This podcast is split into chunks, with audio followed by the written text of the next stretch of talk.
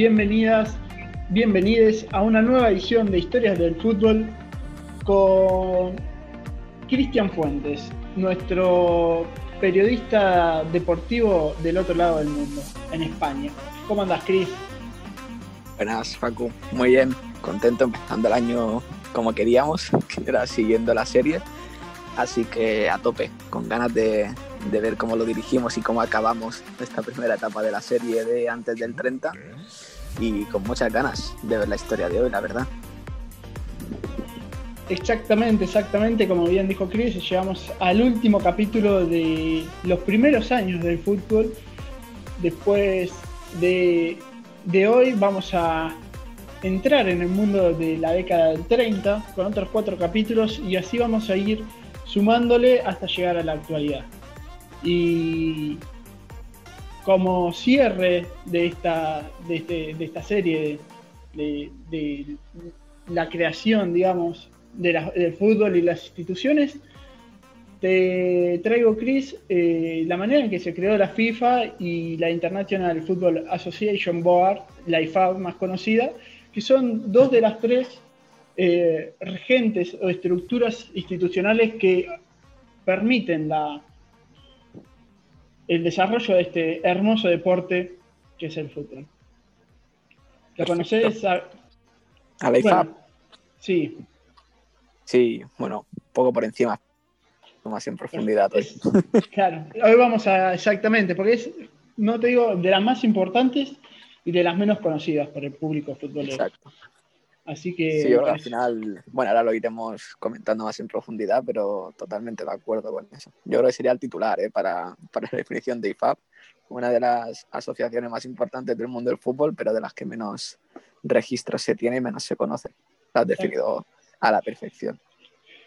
Bueno, esta institución se creó en 1870. Recordemos que siete años antes había creado la, eh, la Football Association, que es la tercera pata de, las estructuras institucionales futbolísticas, y surge luego de una disputa entre eh, la FA con algunos clubes de la región, de la ciudad de Sheffield, eh, por entendimiento de diferentes tipos de normas de juego. Algunos juegan con el pie, otros este, con la mano. Eh, recordemos que el fútbol también termina siendo hermano gemelo del rugby, por así decirlo eh, con tackle, sin tackle. Bueno, había que unificar las normas de juego de una vez y decir, a partir de ahora, eh, estas son las reglas que tenemos que seguir y de esta manera se va a desarrollar un partido de fútbol. Este, bueno, estaba conformada, la IFAB estaba conformada eh, por dos representantes de cada integrante de las asociaciones de fútbol del Reino Unido. Este, de las cuales para generar, recordemos que, o mejor dicho, digamos que su función es registrar, normalizar, crear, editar, cambiar y corregir las reglas del juego del fútbol. Por eso decimos que es de las más importantes y de las juegos conocidas. Eh, Exacto. Que al final sin la IFAP no podríamos describir el fútbol o conocerlo como lo conocemos, que al final son los que rigen todas las reglas y por lo tanto se puede jugar al deporte gracias en parte a ellos. Exactamente.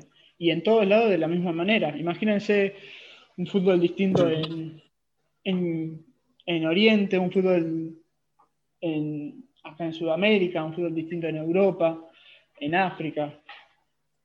¿Cómo hacemos una Copa del Mundo? Exacto. no, jugamos todos con las mismas reglas. ¿Quién pone el árbitro también, no?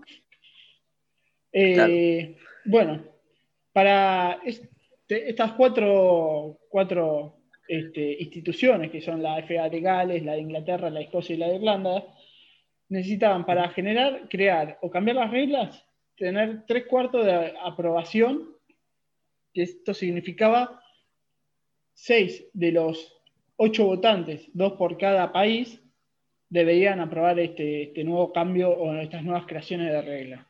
Y a lo largo de la historia, el fútbol fue incorporando diferentes tipos que hoy de, reglamentaciones, que hoy uno dice, uno hoy piensa y cree que, surgió directamente eh, con el, con el fútbol mismo, digamos. Eran innatas al deporte desde el comienzo, pero no. Así que si querés, eh, Cris, te voy a repasar algunos, algunos, eh, algunas incorporaciones del reglamento, algunas reglas nuevas y los años.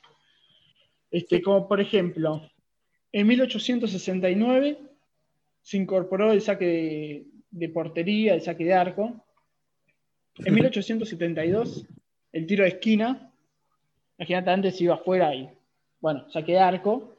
En, 1879 la utilización del silbato del referee que por aquel entonces se encontraba por afuera del campo. Sí. Hasta que Era como un juez de línea, digamos. Estaba siempre a pie de campo, pero fuera del terreno de juego. Exactamente, exactamente. Y por lo general había, este, había dos, uno de cada, uno, un representante de cada equipo.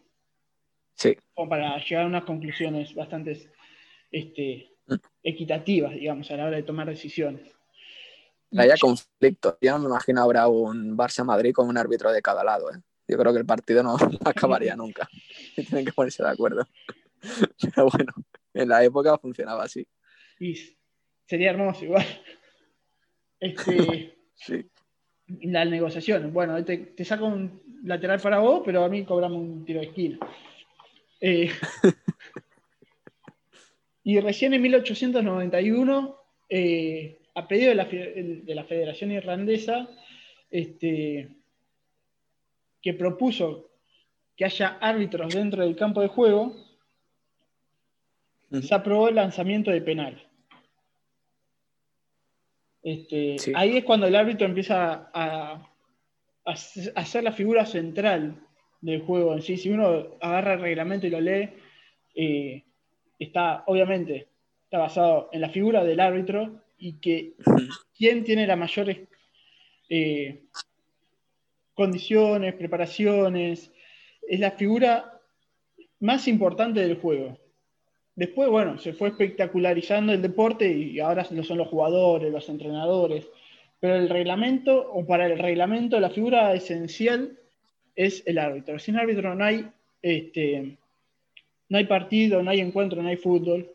Por eso hoy también la figura del VAR es bastante criticada por, los espectadores, porque el, único que tiene la autorización de utilizarla es el árbitro y es quien decide cuándo cuándo usarla y cuándo no, y los que están también eh, en las cámaras analizando el video son árbitros.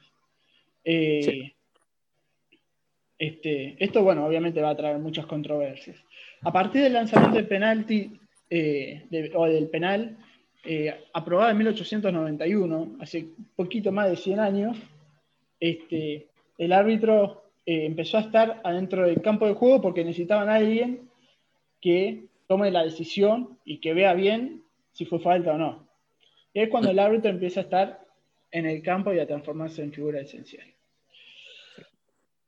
Ahora bien, así fue el fútbol durante 30 años, de 1870 este, y fueron pasando este tipo de transformaciones hasta conocer el fútbol hoy en día.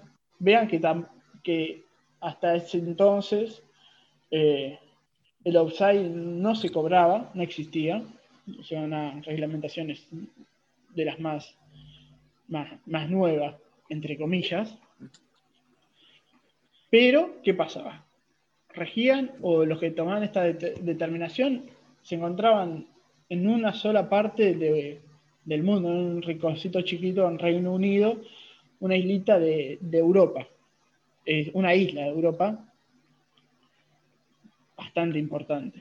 Pero paralelamente, en Europa iban, este deporte se fue expandiendo este, y fueron, fue tomando impulso, fue tomando importancia, fue siendo apropiado por, por diferentes países, esta práctica se volvió bastante popular y se buscaba, empezaron a buscar una institución que rija las normas, eh, que rija este, que regule la, actividad, las competencias, eh, que marque institucionalmente a todo el deporte en todas las partes del mundo. Y así fue como eh, siete países, siete países fundaron la FIFA en Francia, en París. Eh, Francia fue uno, Bélgica otra, Dinamarca, España, Países Bajos, Suecia y Suiza. Si hacemos un análisis eh, de estos países a, vista, una, vista gorda, podemos ver que, bueno, poco nos trajiste vos el primer capítulo, Chris, esto de la, definición de Bélgica en las finales de, los Juegos Olímpicos, eh, Dinamarca también peleando cosas importantes, Suecia, eh, Suiza. Este, sí, eran países que daban a entender que van a ser importantes, así que no sorprende que estuvieran ahí, ubicados. Exacto. Bueno, bien, sí. Y surgieron como oposición de la Football Association ya que esta federación, este, ¿qué pasaba? Decían que ellos se consideraban los creadores del deporte y no podían permitir que haya otra competencia eh, como institución reguladora de las normas. Entonces empezó la, oposición entre la Football Association y la FIFA.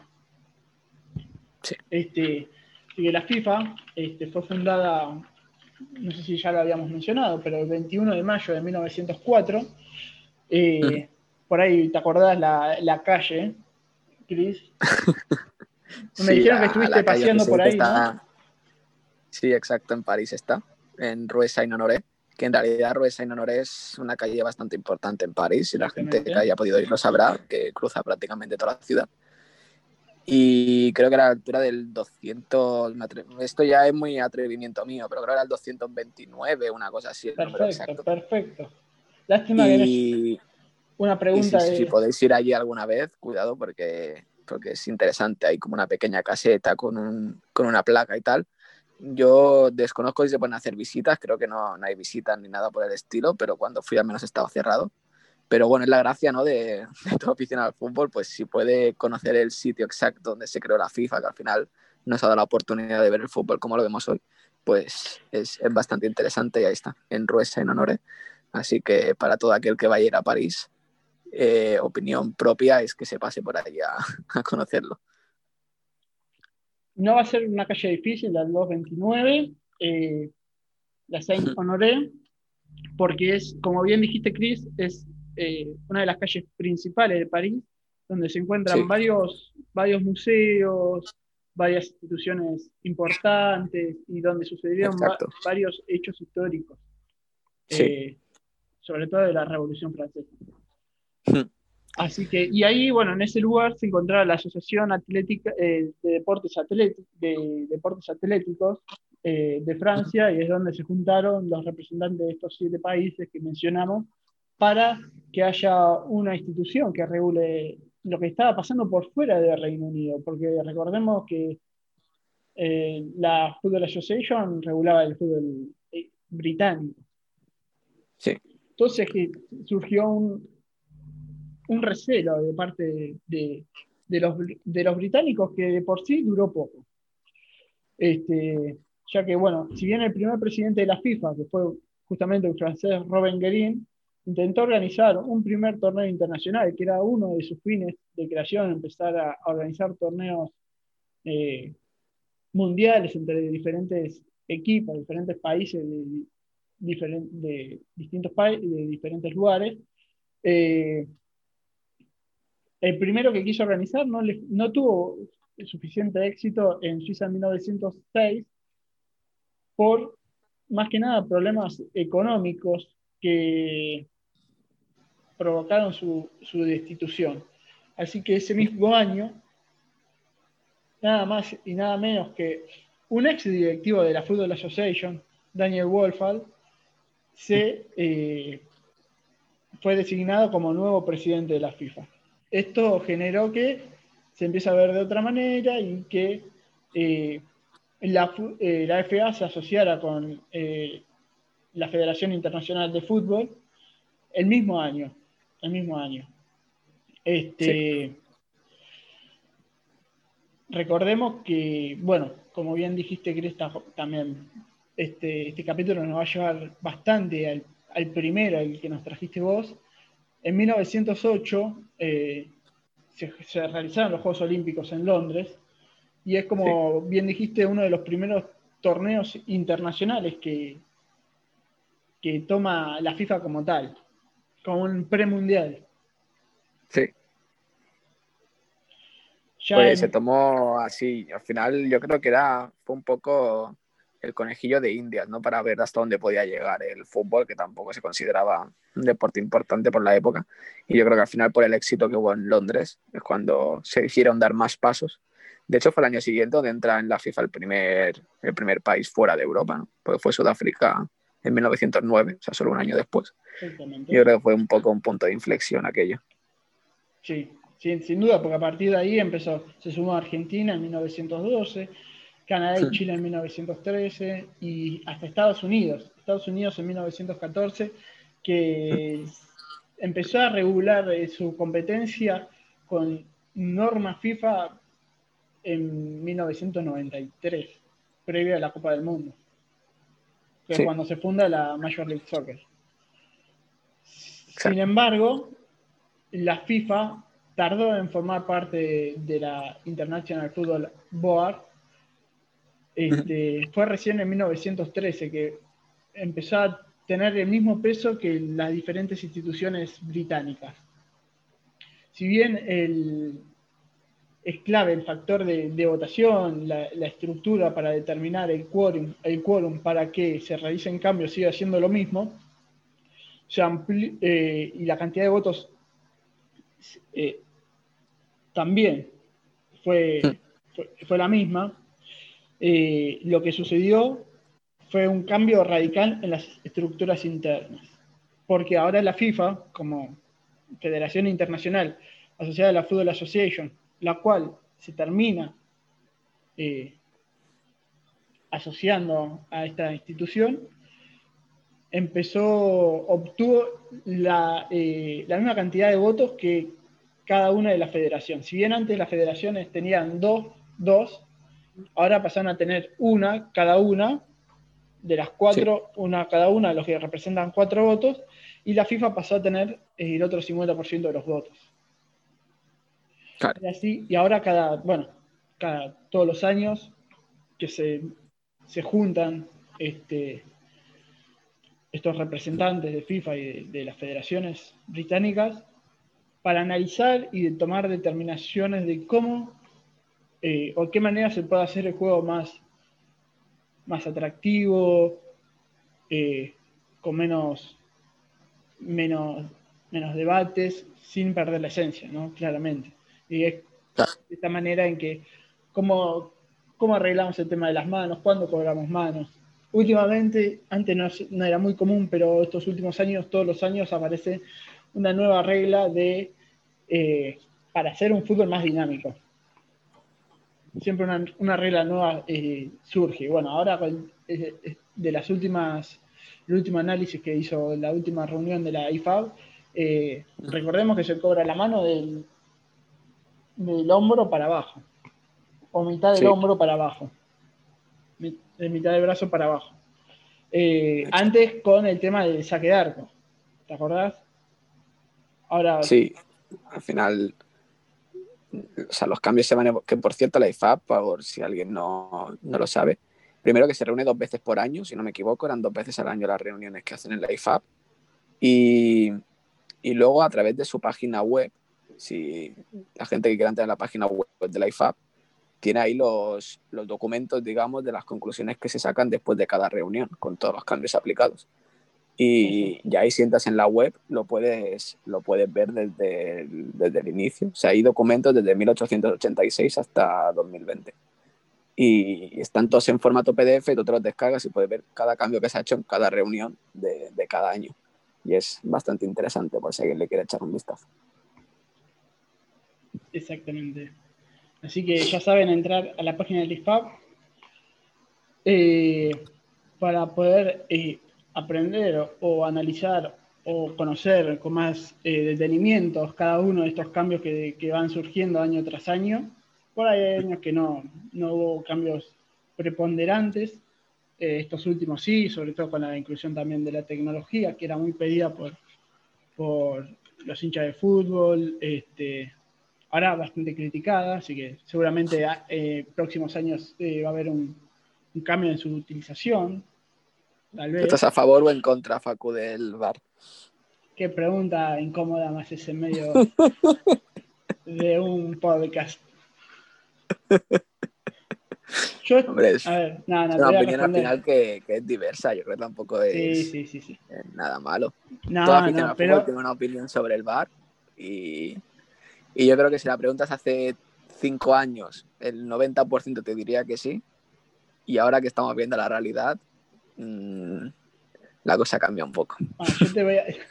No, no, yo estoy, a ver, yo estoy a favor del VAR y de cómo es utilizado, si bien este, genera muchos inconvenientes para mí el tema de eh, la demora en que, o lo que tardan en tomar la decisión, que cortan el juego bastante, se va a ir con los años dinamizando o se va a volver más dinámico año tras año con la experiencia y la práctica de los mismos.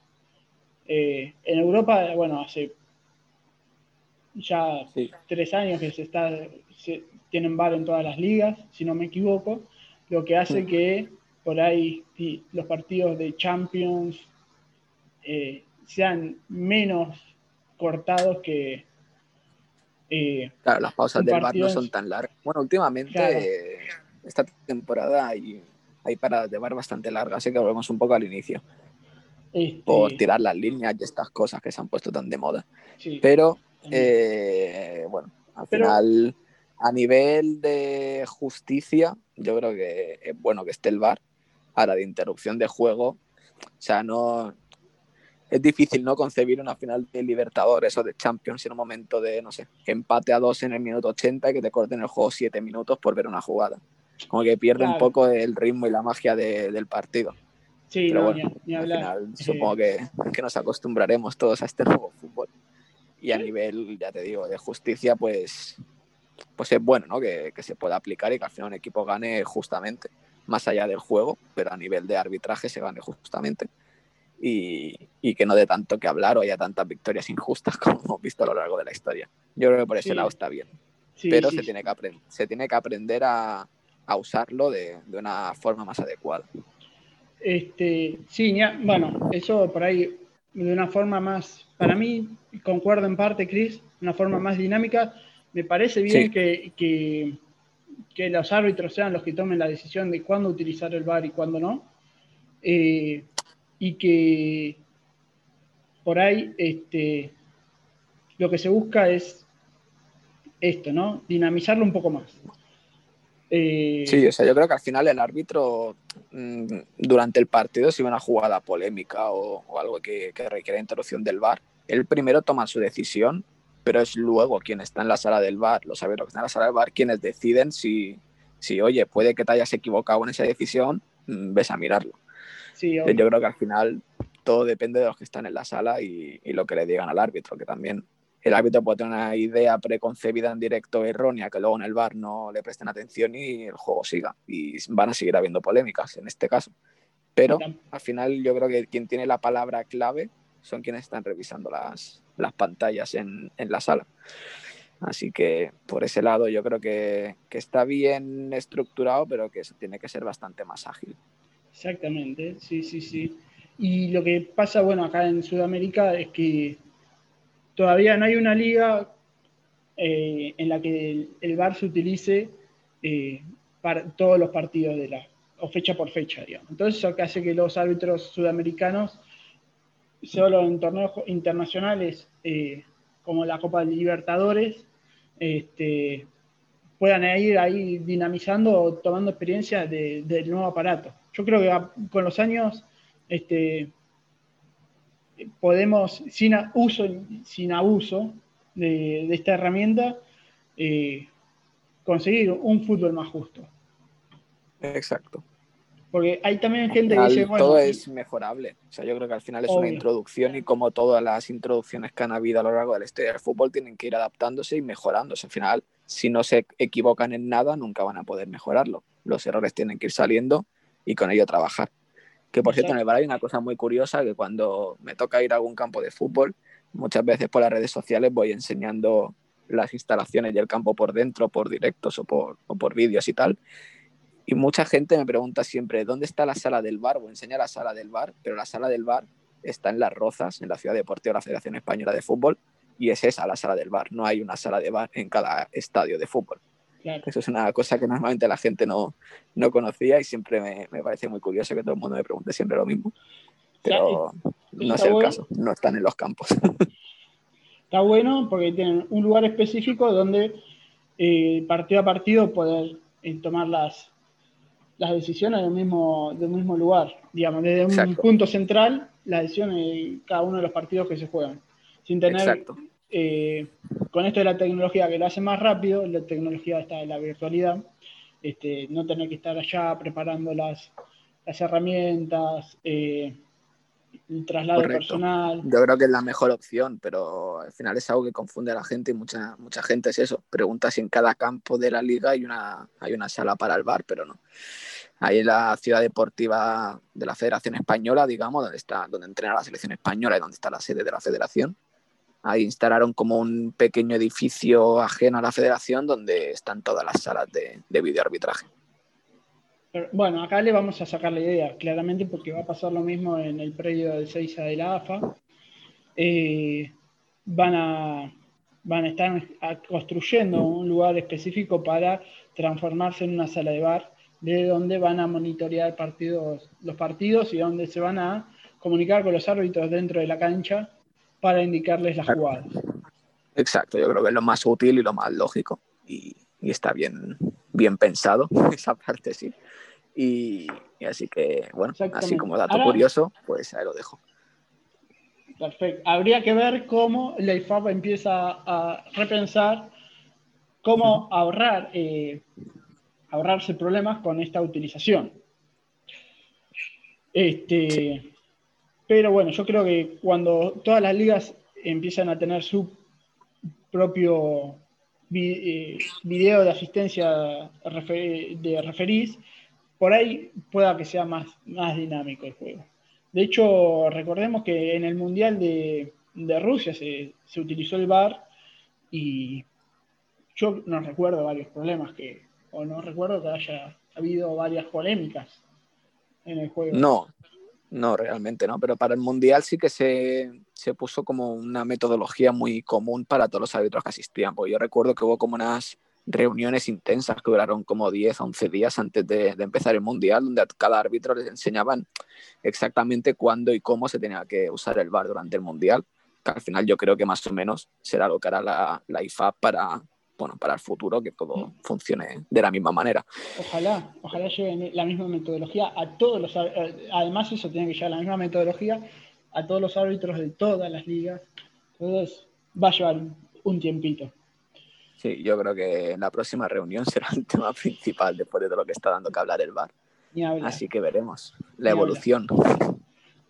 Bueno, ahora seguimos. Eh, esto las reglas del juego nos, nos atrapan mucho, pero recién en 1913, como bueno, venimos mencionando, la FIFA empieza a ser parte de la IFAB y empiezan a tomar en conjunto las decisiones de qué cambiar, cómo cambiar, de qué manera, cuándo, eh, para que haya un juego más dinámico, más eh, emocionante y que no se pierda esa esencia de, de, de este deporte.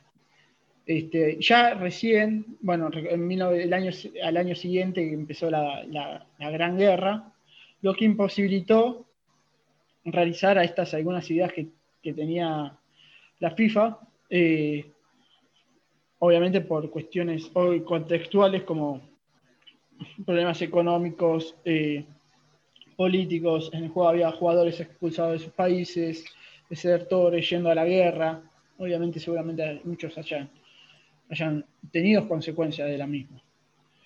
Eh, y también, una vez que, muera el año, al año siguiente de, la finalización de, la guerra, este, el presidente inglés que estaba, eh, que estaba comandando la FIFA, los ingleses, eh, la Federación Inglesa rechaza enfrentar a, los rivales mismos que ellos tuvieron que, combatir en, esta guerra. Entonces empieza todo a desarticularse, a quebrantarse, como que ya no tenía mucho, mucho futuro más esta Federación Internacional en conjunto con la, con la Football Association, eh, sino que se veían dos caminos totalmente dispares, paralelos que iban, que iban a continuar hasta la llegada de el gran Jules Rimet eh, a la Federación Internacional.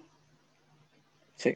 Que fue en 1921, pero empezó, este, como, bueno, mencionaste Chris en el capítulo 1 y no voy a cansar de decirlo, así que todos, eh, si quieren saber qué pasó en el capítulo 1 de Historia del Fútbol, entren al, Spotify y van a escuchar a, a, Cristian con, su eh, esplendente relato de, los primeros torneos que, que fueron eh, organizados por, por, la FIFA, fueron tomados eh, los primeros torneos internacionales. Eh, Remen organiza los Juegos Olímpicos del 24 y del 28, que casualmente, bueno, gana Uruguay, pero modo, modo anecdótico.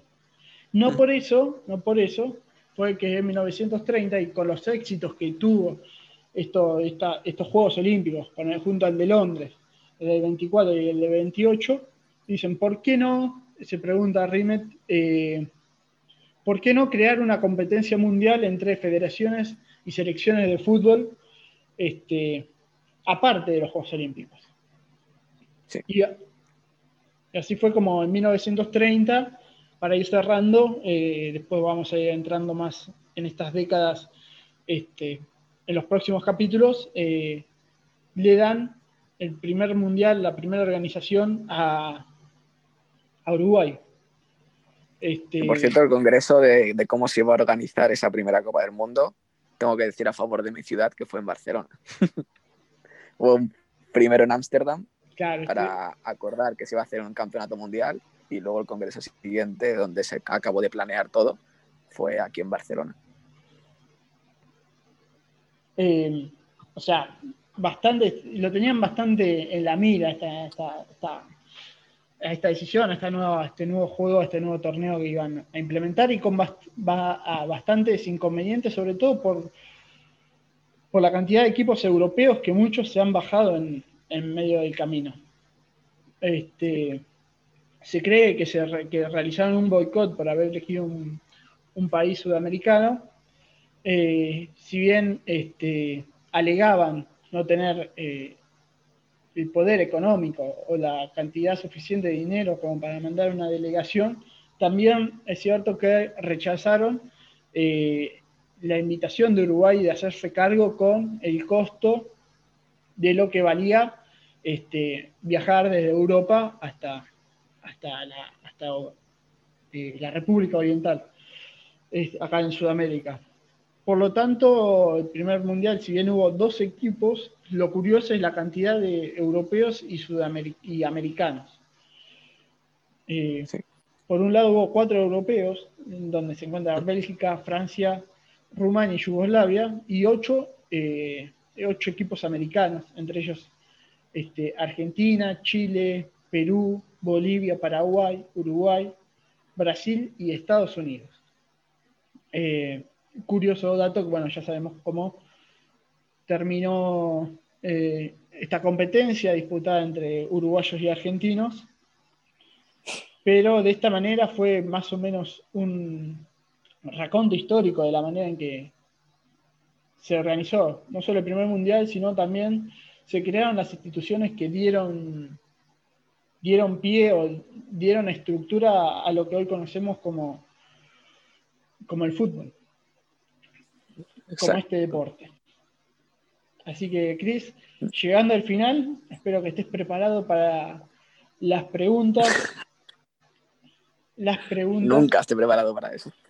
Recordemos que, bueno, acá llevamos la delantera, si bien con una pregunta menos, Cristian tiene dos preguntas menos, este, Argentina toma la delantera por 3 a 2. Esperemos que nos puedas alcanzar o superar. Bueno, cuando, cuando me digas, vamos a las preguntas. Este... Yo, yo, lanza ya. Antes acabará el sufrimiento. bueno, ¿cómo era conocido el tiro de penal cuando FIFA, eh, la International Football Board, lo reglamentó en 1891? ¿Cómo era conocido? Sí. O sea, el lanzamiento en sí. Sí. ¿Qué nombre le, nombre le han puesto?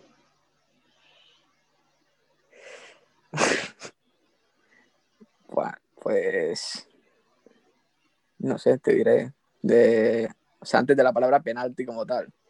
Claro. Era o más conocido penalti o era más conocido por este otro otro nombre. Estaban a, 9 metros 15 de distancia, sin barrera, directo, un tiro directo al arquero, al arco.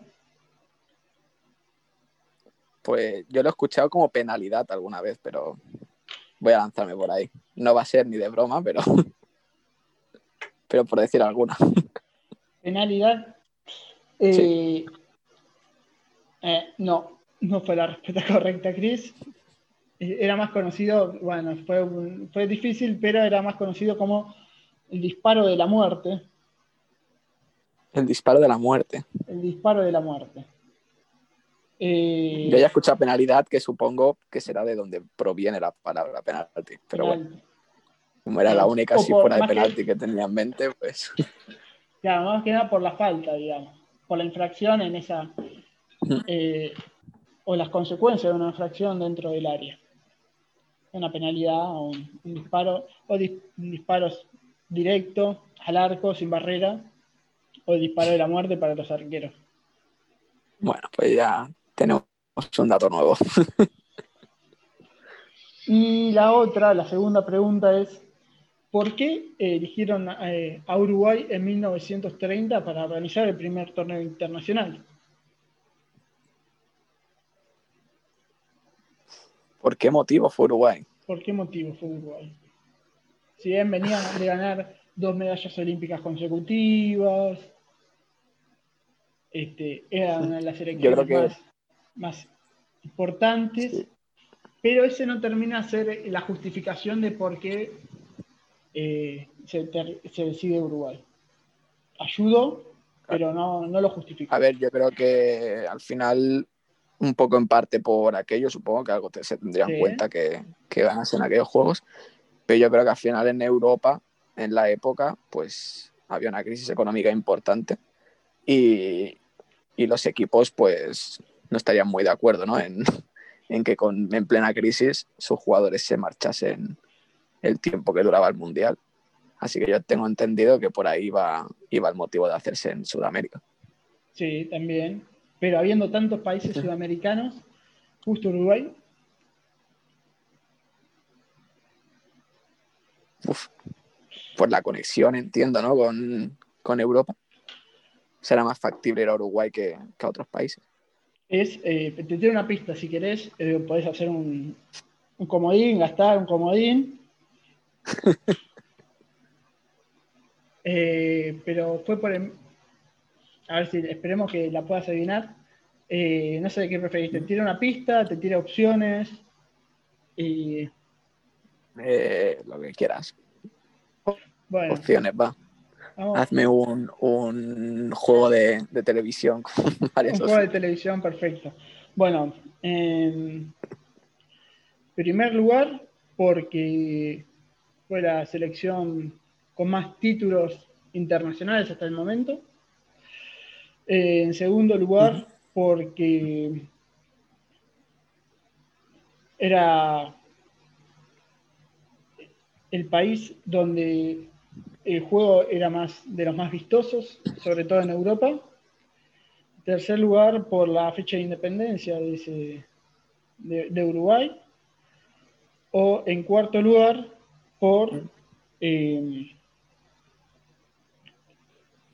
no hay un, cuarto, una cuarta opción, así que son esas tres.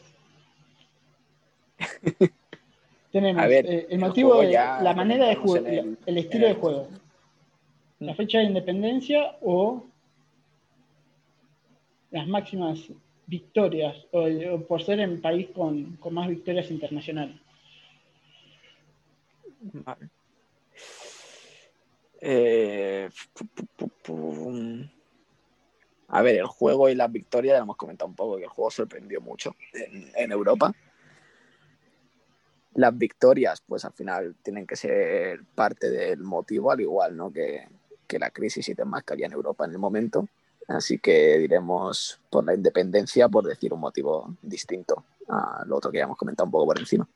Exactamente, Cris. Eh, fue por la fecha de independencia de, Uruguay que se le otorga la organización del primer torneo eh, internacional creado exclusivamente de la FIFA para, para el desarrollo del fútbol eh, donde eh, se conoce más esa fecha, esa fecha como la jura de la Constitución, sucedió el 18 de julio de 1830. 1830. Eh, Por eso que 100 años después, la FIFA, además de, si bien son motivos de, darle la organización del primer campo, del primer torneo, haber ganado, ser la selección con más torneos ganados y con tener un estilo eh, atractivo, sobre todo para, los europeos y para la FIFA por, entonces, eh, fue la fecha de independencia que lo que le terminó de dar, o el motivo que se justificó el, otorgarle mm. la, ah, organización. Buen motivo, buen motivo, como celebración. Al final lo de la crisis económica que se vivía en Europa justifica un poco más que los equipos europeos no pudiesen viajar a Uruguay y no que no pudiesen organizar el torneo. Claro. Pero bueno. sin embargo, eh, Uruguay indica que los invitó y se iba a hacer cargo con los gastos que, esto, que estos iban a tener, pero bueno, tampoco lo aceptaron. Vamos a ver.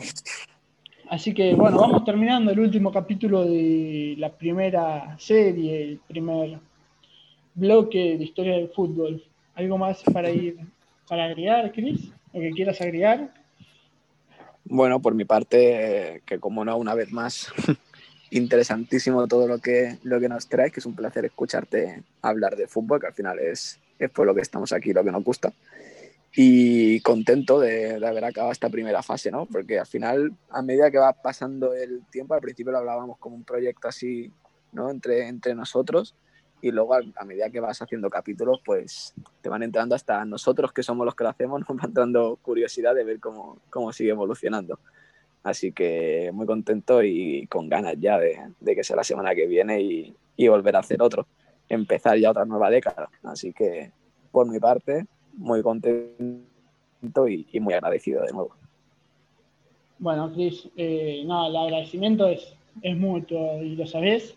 Eh, de haber estado ahí con ganas de, generar contenidos y, como bien dijiste, uno va aprendiendo a medida que, está investigando y que empieza a contar historias nuevas. Y es importante también que tengamos presente cómo se desarrolló este, este deporte, sobre todo para hoy en día tener en claro eh, algunas decisiones que se toman o que se podrían tomar, no se toman, o que se toman y hay que cuestionarlas también, ¿no? Claro. Cuestionar siempre vamos a cuestionar algo en el mundo del fútbol. la cuestión, Viene... el dudar y el querer cambiar va, de la mano con el fútbol. Exacto. Creo que, fue de las reglas. Importante saber quién rige todo esto. sí, creo que fue el cuestionamiento fue no hay fútbol sin, sin cuestionamiento de los espectadores, de los aficionados.